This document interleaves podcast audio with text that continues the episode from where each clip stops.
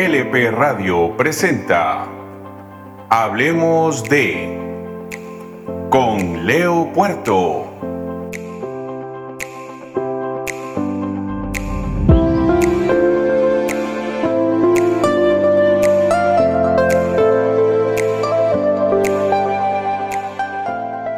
Amigos, sean todos bienvenidos a este su programa Hablemos de agradeciendo siempre su fiel sintonía, su compañía y apoyo en la realización de estos programas. Con su oración hacen que nosotros tengamos mucho ánimo de seguir trabajando y cargando contenido educativo para ustedes.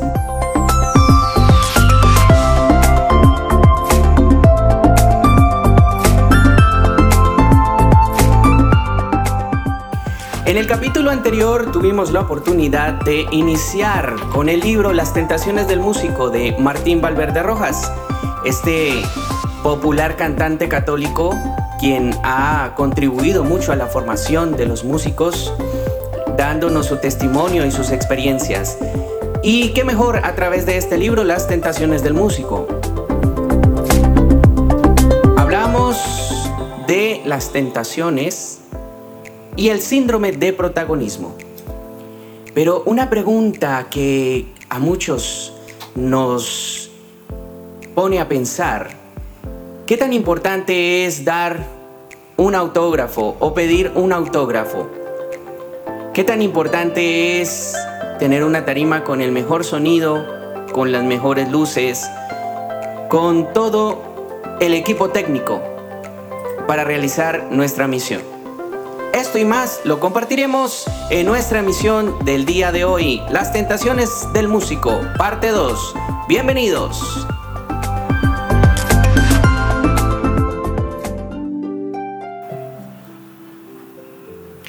Padre nuestro, enséñame sobre todo a escuchar. Protégeme de las notas falsas, del dinero fácil y del éxito a cualquier precio. Dame paciencia para aprender sabiduría para enseñar y disciplina para aceptar aquello que me he propuesto. Que mi trabajo sea siempre honrado y que nunca me falte el placer por tocar. Guíame en el camino de la responsabilidad, ilumina mi trayectoria y que nunca me falte dedicación y perseverancia para convertir mis sueños en realidad. Gloria al Padre, al Hijo y al Espíritu Santo, como era en el principio, ahora y siempre, por los siglos de los siglos. Amén.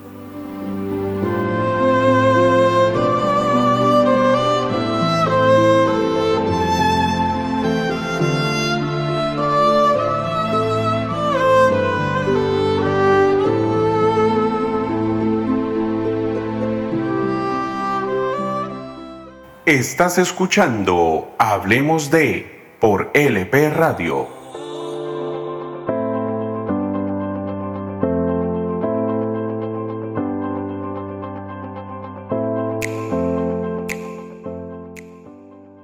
Nos dice Martín Valverde en su libro Las tentaciones del músico, no puedo decir que los aplausos, luces, fans, autógrafos o la fama sean cosas malas en sí mismas. Dios mismo puede permitir que se presenten si son conforme a su voluntad, pero no debemos confundirlas con añadiduras a nuestro servicio para el reino, cuando nuestra motivación más fuerte es el deseo de que lleguen a nosotros, porque dependemos de ellas para sentirnos bien. O porque pensamos que así podemos medir el valor de nuestro ministerio Cuidado, porque si te vuelves adicto a la popularidad y pones tu esperanza en ella, sufrirás lo mismo que Moisés cuando vio el báculo de Aarón convertirse en serpiente.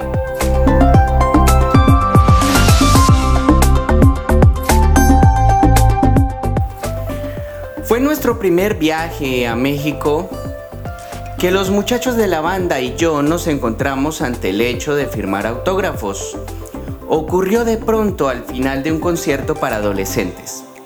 Muchísimos de ellos, ellas en su gran mayoría, literalmente se nos vinieron encima pidiéndonos un autógrafo.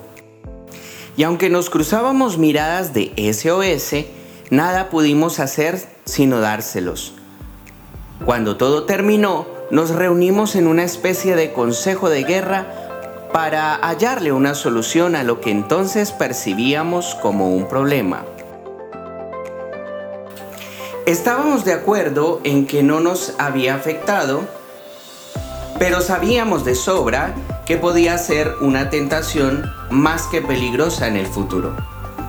Esa noche en oración delante del Señor dejamos claro nuestro deseo de no ofenderle. Nos convencimos de que no había nada malo en firmar autógrafos, pero decidimos protegernos poniendo en ellos nuestro tinte y sello de músicos creyentes. El acuerdo final tenía dos partes. La primera, en la que de entrada nos mantendríamos lo más alejados de esa posible tentación. Y la segunda, si no había otra salida entonces, firmaríamos. Pero agregando una cita bíblica que desde entonces se convertiría en parte de nuestros autógrafos. En mi caso, elegí el Salmo 115. No a nosotros, Yahvé, no a nosotros, sino a tu nombre da la gloria por tu amor, por tu verdad. No ha faltado el joven que me pregunte sobre ese número que agrego a mi nombre. Yo le aclaro que se trata de una cita bíblica y le digo que lea, por favor. Aún con todos estos cuidados, procuro estar siempre atento para no perder de vista el límite entre darlo y depender de ese sencillo acto para sentirme realizado como artista. Esto es todo un proceso, tanto para quienes firman como para quienes piden autógrafo. Hace algunos años, durante un concierto en la ciudad de Goiânia, en el estado brasileño de Goiás, una señora del público pidió a uno de los organizadores que me hiciera llegar su Biblia para que se la firmara. Aunque no estaba de acuerdo con dicho trámite, y menos en hacer de mensajero, el encargado no pudo negarse a semejante petición, pues la señora era de condición humilde y no había manera de decirle que no. Iba él pensando en eso cuando su propia Biblia se le escapó de las manos y cayó al suelo. Lo curioso fue que se abrió en la página donde aparecía la firma que otro predicador, a quien él admiraba mucho, había escrito años atrás a petición suya. Al ver aquel garabato ilegible, no pudo menos que reírse de sí mismo y supo que ahora debía permitir vivir a esa mujer su propio proceso en este asunto. Nos reímos juntos cuando me lo compartió.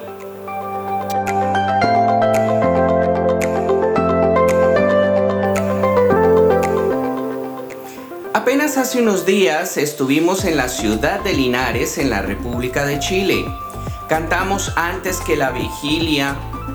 Cantamos antes de la vigilia de Pentecostés en un bullicioso colegio de aquellas latitudes, lleno de la vida de los alumnos y sus familias, en una celebración donde también participó Monseñor Carlos Camus, obispo de la diócesis. La organizadora del evento, una santa de nuestros tiempos, había movido cielo, mar y tierra para realizar aquel concierto y antes de iniciarlo había preparado un momento de oración ante el Santísimo. Después de hablar con nuestro manager, estábamos listos para comenzar nuestra presentación. A la mañana siguiente pasamos a despedirnos de la fervorosa organizadora quien nos compartió el testimonio de uno de los jóvenes de la noche anterior. Resulta que el chico estaba muy impactado por ver a tantos muchachos como él escuchando un concierto evangelizador, cosa que llamaba poderosamente su atención a punto de conmoverlo. Pero el remate fue cuando se me acercó para pedirme un autógrafo. Tomé el pedazo de papel y escribí lo acostumbrado el nombre del muchacho, la cita del salmo que antes mencioné y mi nombre. Lo único que recordaba del momento en que lo escribí era un montón de adolescentes jubilosos rebosantes de la presencia de Dios, que me rodeaban mientras yo cabarateaba a toda prisa nombres y versículos de salmos. Hasta Hasta ahí todo parecía no escapar de la rutina. Lo verdaderamente interesante es que el chico jamás me había dicho su nombre y yo como si lo conociera de toda la vida, lo había escrito con mi desparpajo habitual. Su testimonio no era otro que saber que Dios conocía su nombre y se lo había dicho hablándole a través de un simple autógrafo. Estoy convencido de una cosa, si dejamos todo en sus manos, Él es capaz de usar estas pequeñeces para tocar el corazón de un joven preparado para la buena noticia de Jesús.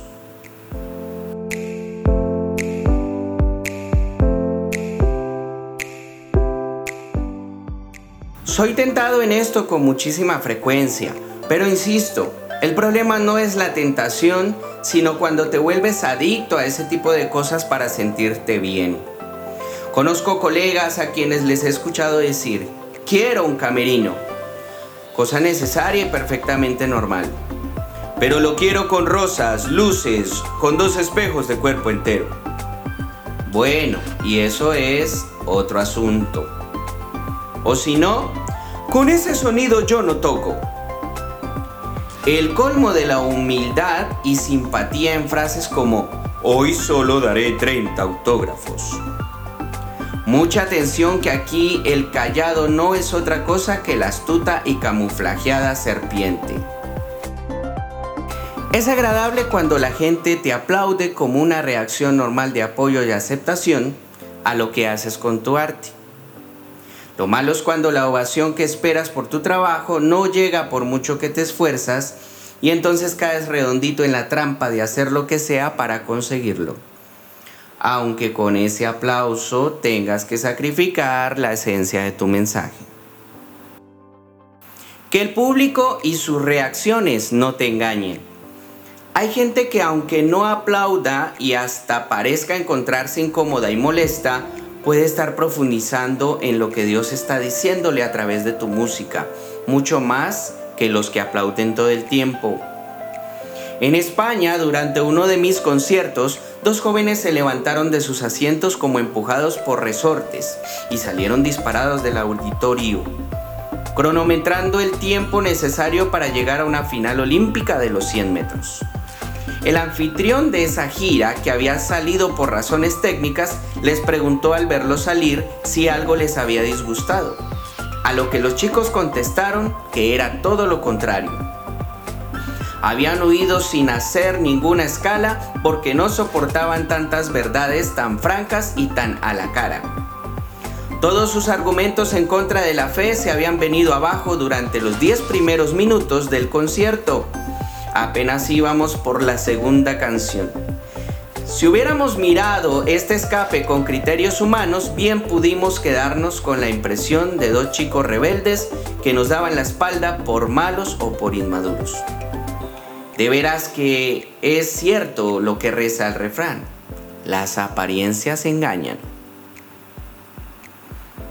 Nuestro Señor supo prevenirnos al decir a los profetas que acarician la fama. Ay cuando todos los hombres hablen bien de vosotros, pues de ese modo trataron sus padres a los falsos profetas.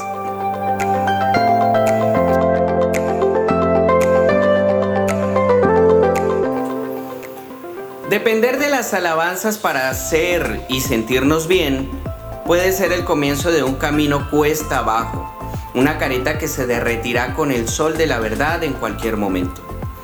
El verdadero artista aprenderá a sacar provecho de las críticas que vengan, aunque estén hechas sin amor o francamente con odio. Pues esta es una de las características de los verdaderos profetas. Todo esto ayuda a que eleve la calidad de su entrega y su servicio. En cambio, en el momento en que acaben los aplausos, el falso profeta dejará también de existir, cosa que no hace diferencia alguna con los artistas comunes y corrientes.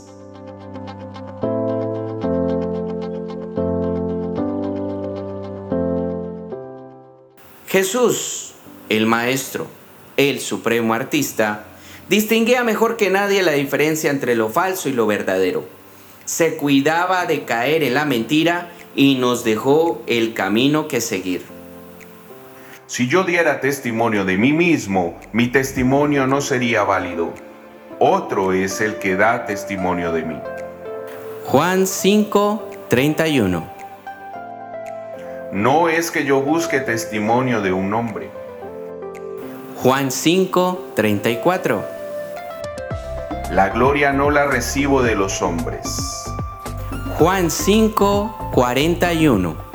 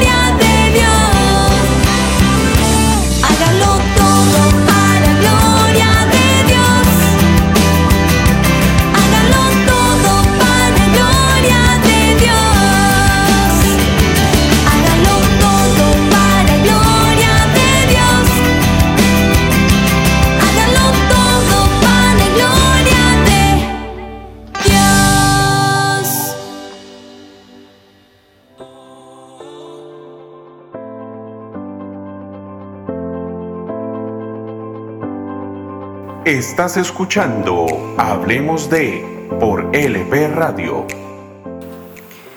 Seguimos en su programa Hablemos de de LP Radio compartiendo el libro Las tentaciones del músico de Martín Valverde Rojas.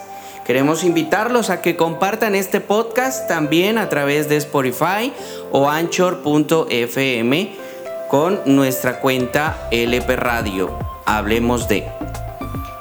Queremos invitarlos también a que nos manden sus impresiones, opiniones a través de nuestro WhatsApp más 507-6631-6896 o a través de nuestro correo lpradiomc.gmail.com. También nos pueden chatear por nuestra aplicación. Allí tenemos la sección chat donde pueden escribirnos directamente, saludarnos, pedir su canción favorita y también pues darnos su opinión sobre este programa Hablemos de.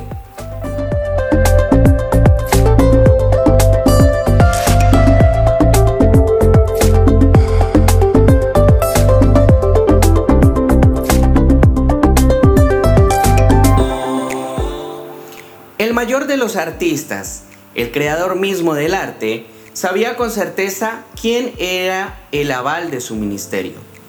Tú, mi amigo músico, ve a la misma fuente.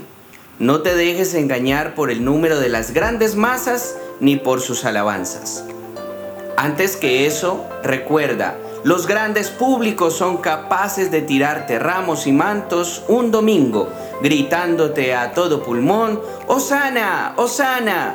Y el viernes siguiente condenarte a muerte gritando con la misma fuerza, crucifíquenlo, crucifíquenlo.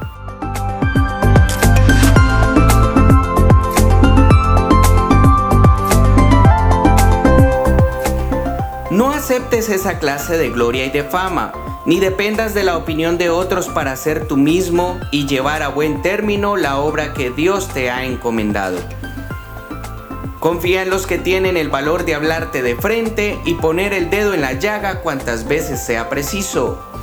Cree en aquellos que se acercan a ti con la intención de apoyarte en tu sanación, llenos de amor valiente para no engañarte sin buscar sacar partido de tu persona mientras les resultes útil. Que sea aquel que te ha ungido quien dé testimonio a tu favor cuando cantes y también cuando no lo hagas, porque de lo contrario no serás sino un falso profeta que vive en el engaño, lo que empeorará las cosas aún más. Gózate por la obra a la que has sido invitado, sin importarte que tu público sea a veces de apenas un puñado de personas o que abarrote estadios para escuchar el mensaje que has recibido para compartirles. Porque tu alegría no debe estar puesta en los números, sino en tu fe.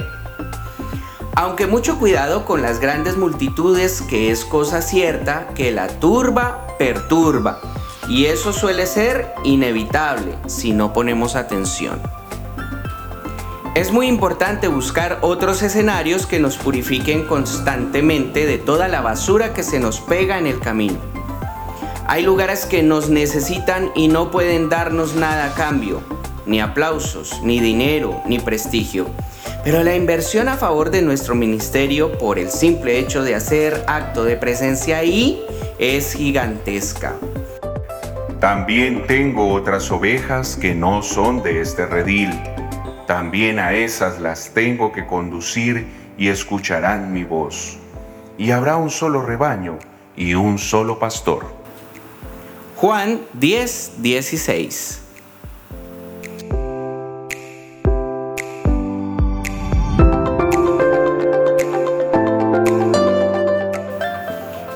peligroso acostumbrarnos a las luces de reflectores y esperar confiados la aprobación de la gente.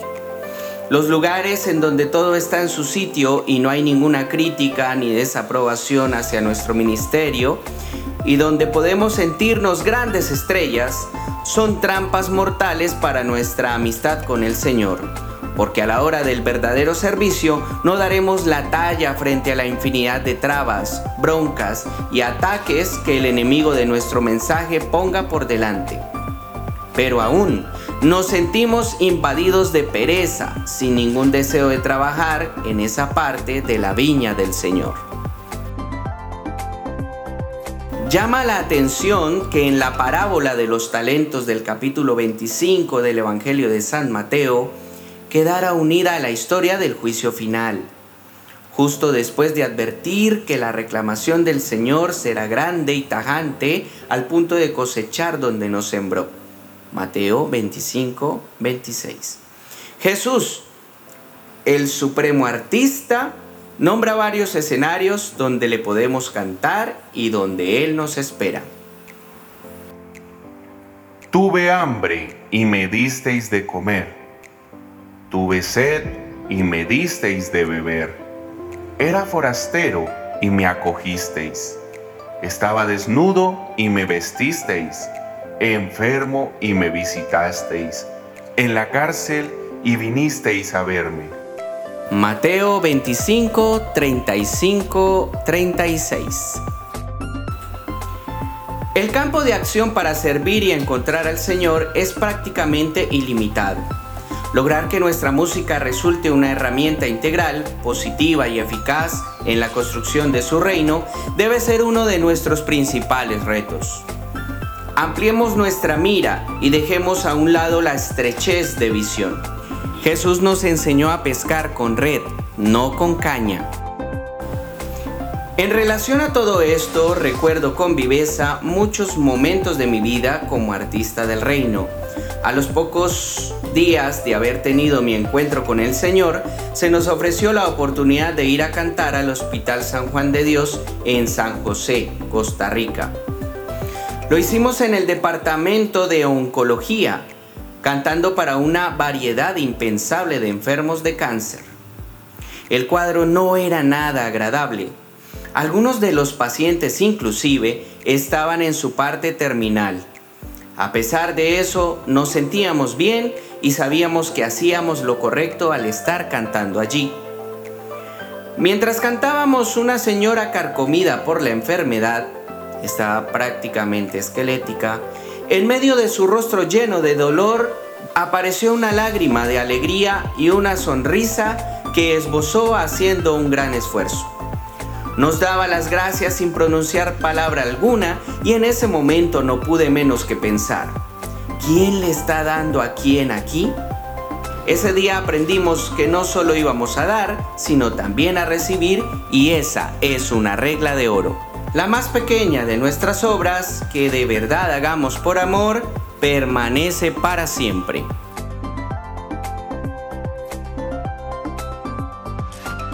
Las cárceles son otro escenario especial en el que Dios se manifiesta poderosamente. En la ciudad de Monterrey, Nuevo León, México, canté en una cárcel conocida como Topo Chico. Es un verdadero hacinamiento humano. 3.000 presos abarrotan un lugar pensado para 700. Esa ocasión canté con la confianza de saber que Dios siempre hace algo a pesar de las circunstancias y compartí con ellos la canción del perdón de Manuel Gutiérrez. Si tú quieres que el Señor te perdone, debes primero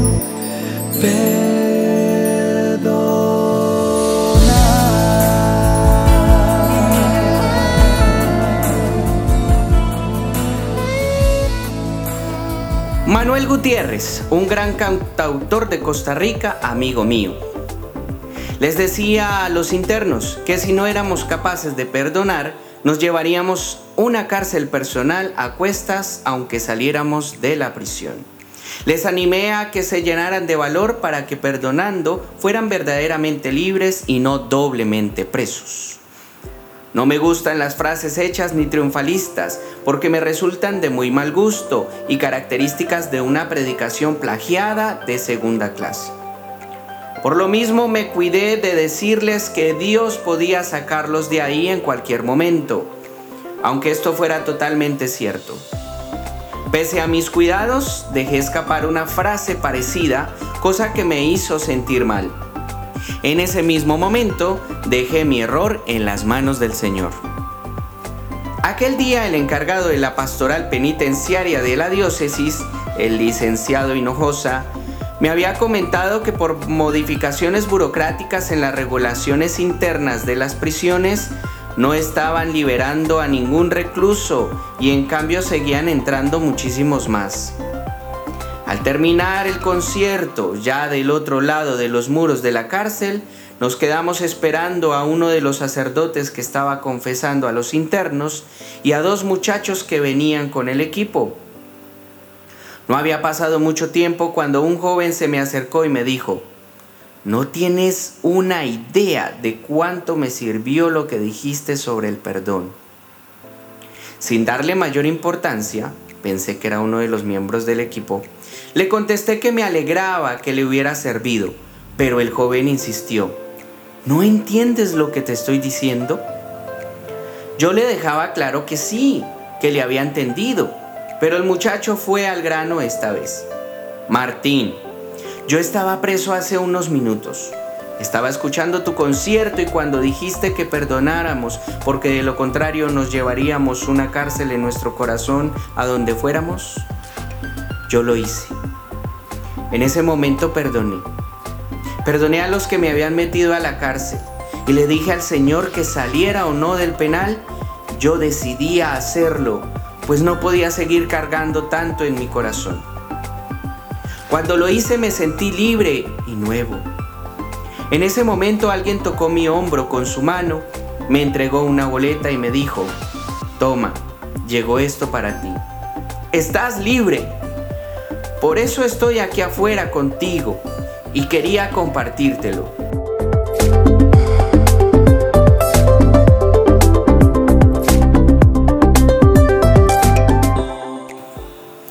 Yo me quedé sin habla. Lo abracé y juntos le dimos gloria al que nos había liberado a ambos.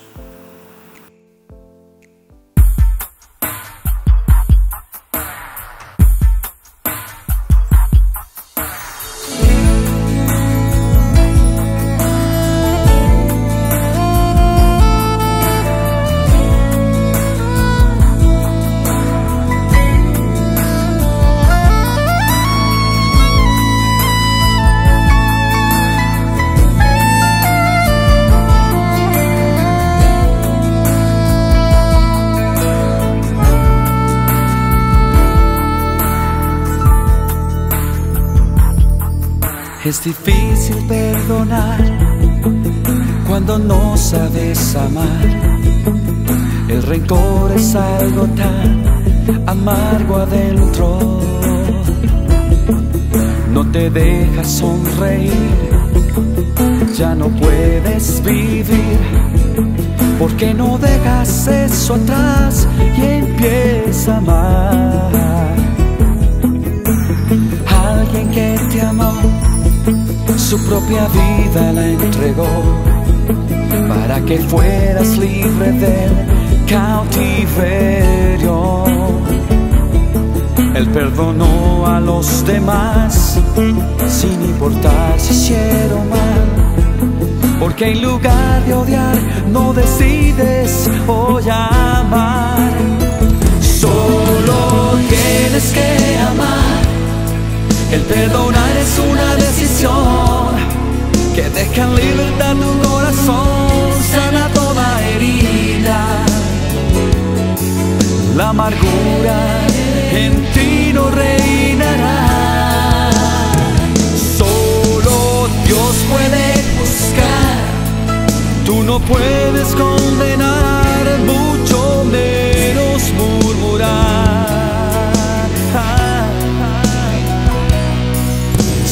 Quieres que el Señor te perdone, debes primero perdonar.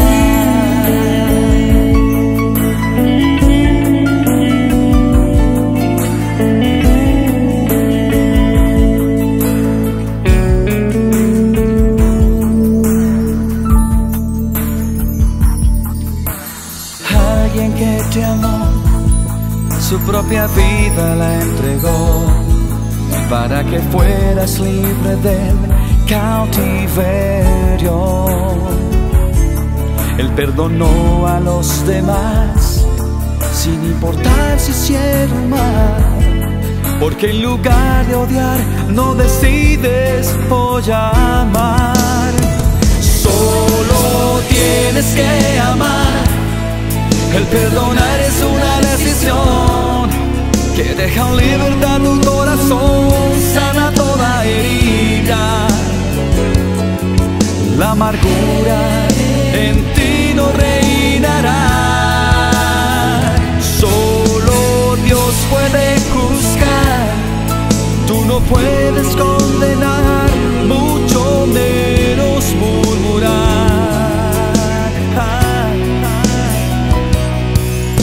tú quieres que el Señor te perdone, debes primero perdonar.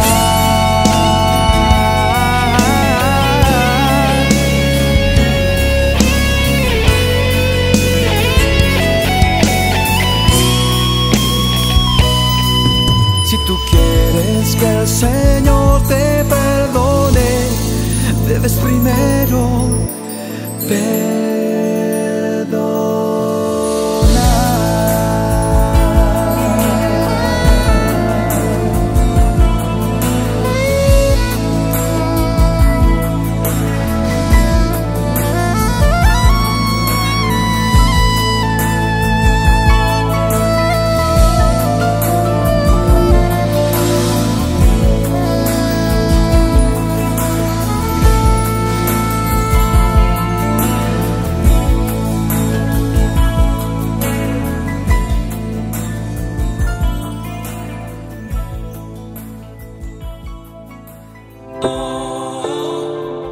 Estás escuchando Hablemos de por LP Radio.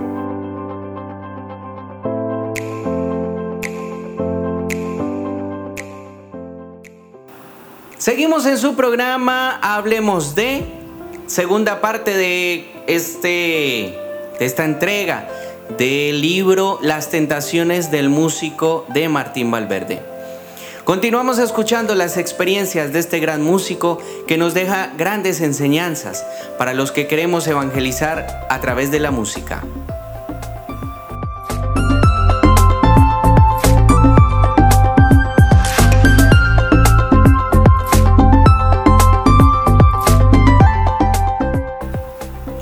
Cantar en países como Cuba ha sido una de nuestras más grandes experiencias. Este país es como un agente purificador para nuestro ministerio. Ahí solamente hay que preocuparse por cantar a la altura de la espiritualidad que demandan las circunstancias. Pero no hay que gastar energías pensando en cosas como la comida, el glamour o las entrevistas y los autógrafos. No hay papel para eso. Ni por la venta de cassettes ni por el estipendio. Recuerdo con mucho cariño el día que llegué con los masters de nuestras producciones y le dijimos a Manuel, nuestro representante en la isla, cópienlos las veces que lo necesiten y para quien sea. Es muy gratificante ver cómo la buena administración de nuestras producciones en el resto de América Latina han podido patrocinar eventos de esta magnitud donde se necesite. Canta donde te necesiten. Canta donde no te quieran escuchar. Canta donde no te conozcan. Canta donde tu música pueda llenar el corazón y el estómago de muchos. Canta en esos lugares donde Jesús te espera preso, enfermo, desnudo y abandonado.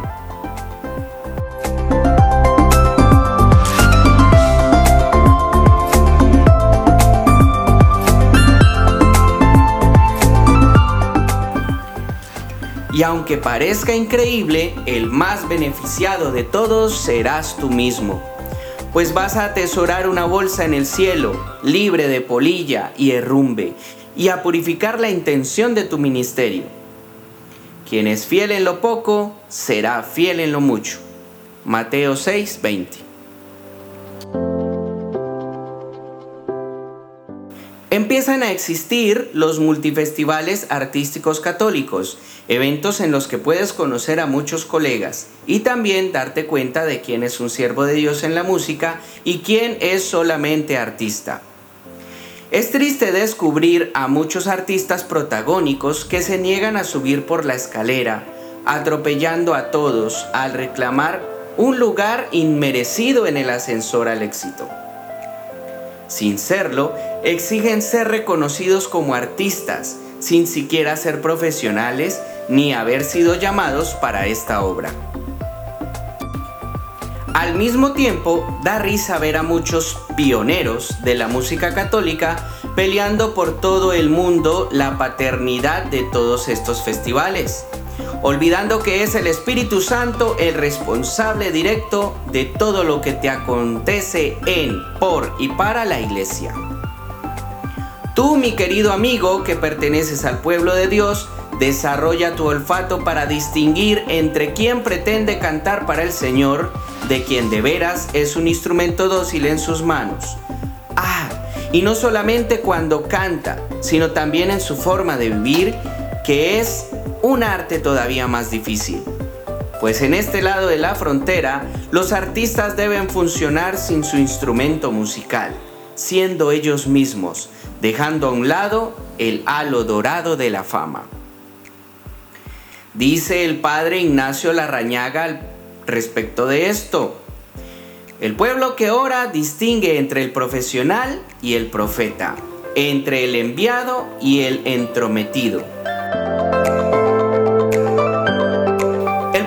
Protagonismo será una tentación que se disfrazará de mil y una formas para atraparte.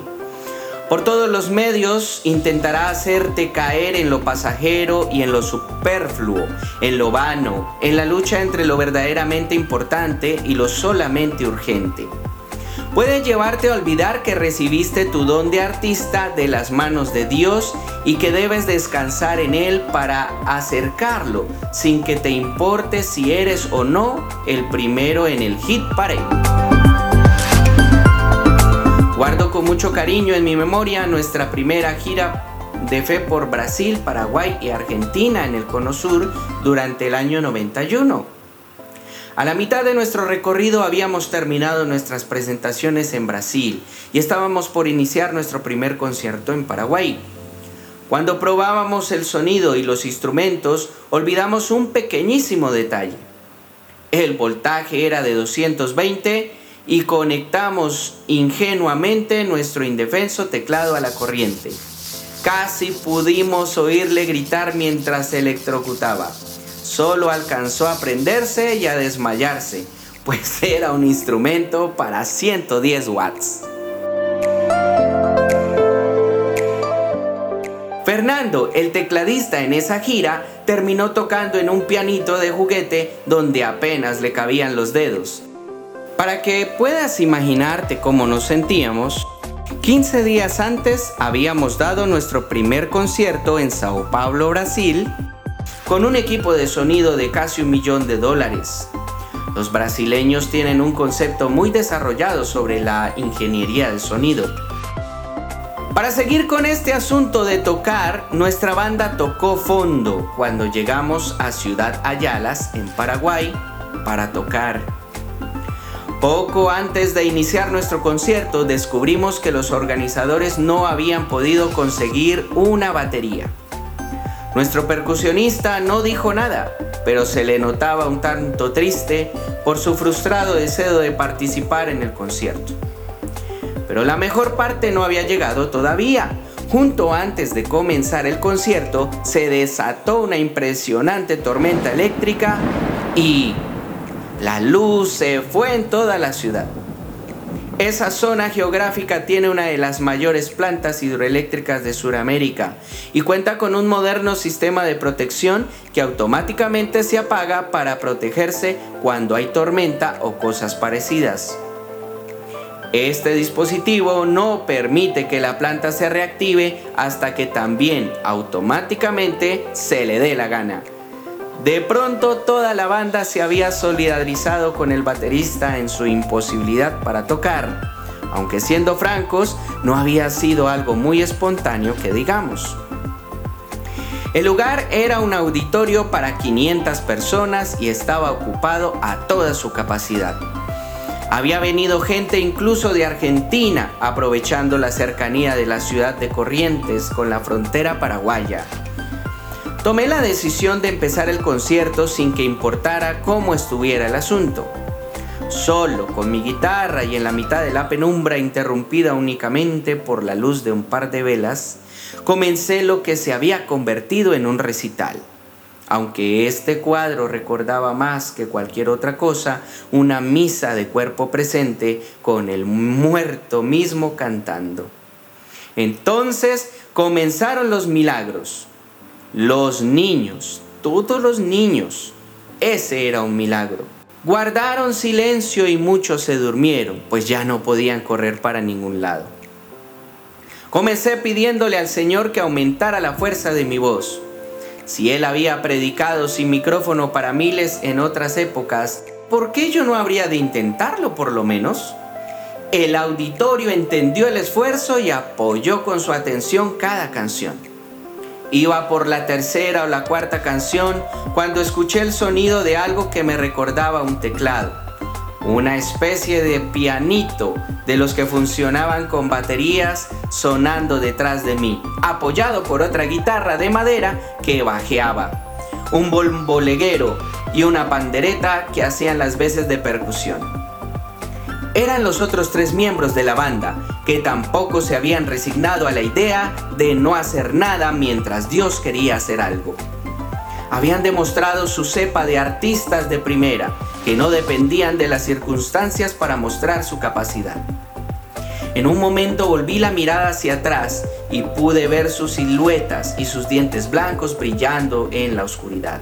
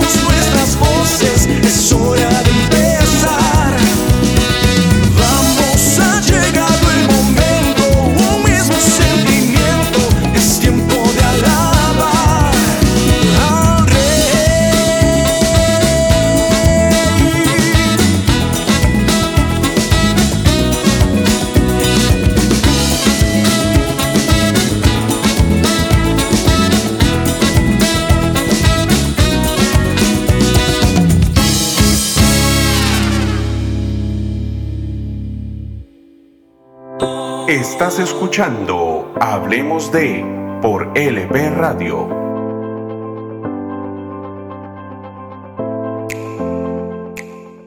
Continuando con el relato del concierto de Paraguay, Martín nos cuenta lo siguiente. El ambiente se puso tan íntimo y acogedor que nuestra oración interna era, Señor, no se te vaya a ocurrir que la electricidad regrese ahora, lo echaría todo a perder y fuimos escuchados. El fluido eléctrico regresó exactamente en el momento del abrazo final, cuando todos nos cantábamos unos a otros, Nadie te ama como Él. En aquella época era de estreno. Las lágrimas de muchos, ocultas en la oscuridad, se hicieron visibles en la luz que ahora nos acompañaba. Al final de aquel concierto en Paraguay, un miembro de la banda se me acercó y me dijo, mira cómo es Dios. Hace 15 días tocábamos con el mejor equipo de sonido de Sao Paulo.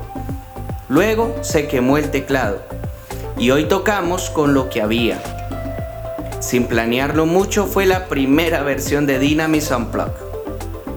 Pero el Señor se había tomado la molestia de mostrarnos que el importante es Él y su poder, no nosotros ni nuestros instrumentos, y que debemos ser fieles tanto en lo poco como en lo mucho.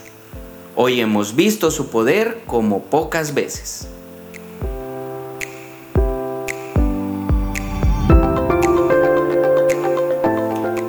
Piensa un momento en esto.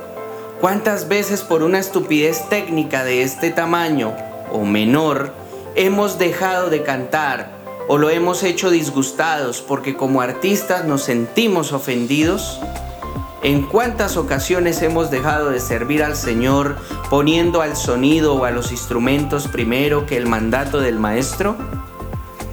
Créeme que mi equipo y yo, como profesionales que somos, intentamos lograr que la parte técnica esté siempre a punto porque el Señor y el público se lo merecen y porque desde luego es mucho mejor tocar así.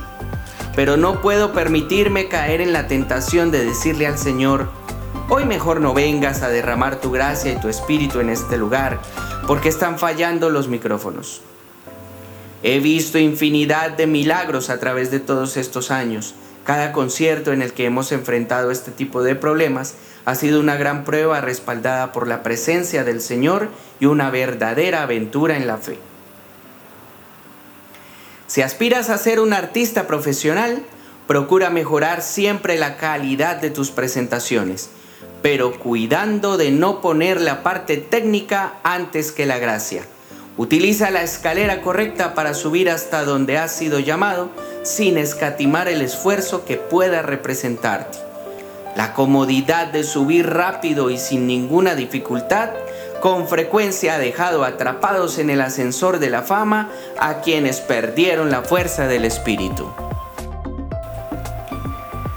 Ni una sola palabra de las enseñanzas de Jesús es en vano, y mucho menos la que se refiere al decir, el que es fiel en lo mínimo, lo es también en lo mucho, y el que es justo en lo mínimo, también lo es en lo mucho. Lucas 16, 10. El punto aquí no es la cantidad, sino la fidelidad. Quien es fiel no pone su atención en saber cuánto es mucho o poco, ya que su valía de siervo no está definida por la cantidad de lo que administra, sino por su actitud de confianza y abandono en las manos del Padre. Mirando hacia atrás en la historia de mi grupo y en otros que Dios usa con gran poder, me queda claro que lo mejor de un ministerio como este no son únicamente los artistas, sino el tiempo de crecimiento que como hijos de Dios han tenido. Claro que detrás de ese tiempo están quienes fueron sus maestros. Una grave equivocación estratégica consiste en colocar al frente del servicio de la música a recién convertidos o novatos de la fe en el servicio al Señor solo porque tocan bien. No se envía un soldado inmediatamente a la batalla. Invertir el tiempo que sea necesario en su entrenamiento puede lograr que el ejército gane la guerra y el soldado salve su vida. En nuestras comunidades caemos con frecuencia en el error de tratar a los músicos solo como músicos y no como a cualquier otro hermano en la fe. Es un hecho que les dañamos de una u otra forma por este simple detalle. ¿O no pasa en tu comunidad que a los responsables de la música se les conoce mejor por su cargo en el ministerio musical que por su persona misma? Dejan de llamarse Germán o Carlos y se convierten en el guitarrista o en el muchacho que canta la misa de las 10. Eso se vuelve peligroso para estos miembros del gremio de David. Muchos se sienten usados y apreciados solo en su papel de músicos o caen redonditos en el papel de protagonismo del que nos previene con insistencia San Pablo. Humanamente hablando, es normal que ganemos reconocimiento y que sintamos celos, envidias, miedos o complejos que manejemos y escondamos diciendo que son parte de nuestra flema artística. Pero como hijos de Dios es todavía más normal que dejemos que nuestro Padre vaya aliviando todo este exceso de equipaje. San Pablo dice una y otra vez, no hagan nada ni por rivalidad ni por vanagloria nuestro arte se convertirá en servicio en la medida en que dejemos que Él sea cada vez más en nosotros. Por lo mismo, no te extrañes de que Dios mismo intervenga en tu vida y te humille. Es allí cuando las pruebas pasan a ser necesarias y útiles. Pues es mejor que entres al cielo cantando desafinado el aleluya que haciendo alarde de tu fama como músico excelente y te alojes para siempre en el infierno. El síndrome del protagonista te aleja de tu ocasión. Aunque estés al frente, no representas a nadie ni a nada, sino a ti mismo, y quedas en el papel de uno de los más patéticos títeres de la farándula, aunque digas que tu música es cristiana. Serás como el mago Simón, queriendo imitar el poder que no puedes experimentar. Puede ser que te llamen o te hagas llamar artista, pero habrás perdido la gracia para demostrar que trabajas para el Señor. No es lo mismo un artista que entona cantos sobre Dios que Dios entonando su propia música a través de la persona del artista. Tal vez te has encontrado muchas veces con víctimas del síndrome del protagonista.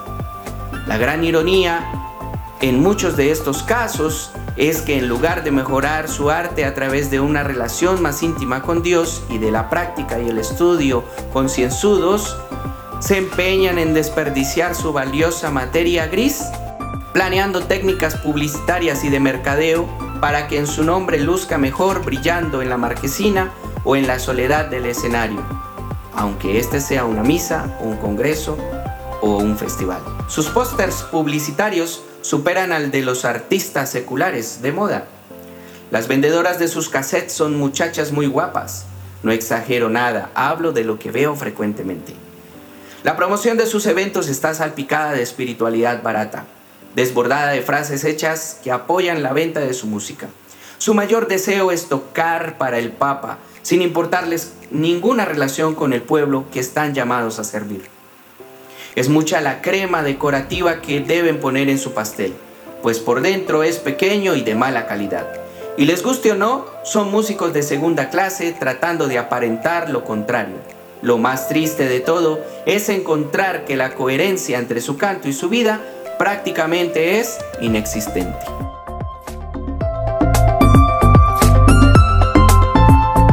Soy Leo Puerto y esto es Hablemos de. Continuaremos con el próximo capítulo en una próxima emisión. Que Dios los bendiga y la Virgen siga abrigándolos con su santo manto. Hasta pronto. LP Radio presentó Hablemos de. Este programa está disponible en Spotify como Hablemos de. Visita nuestra página www.lpradio.online.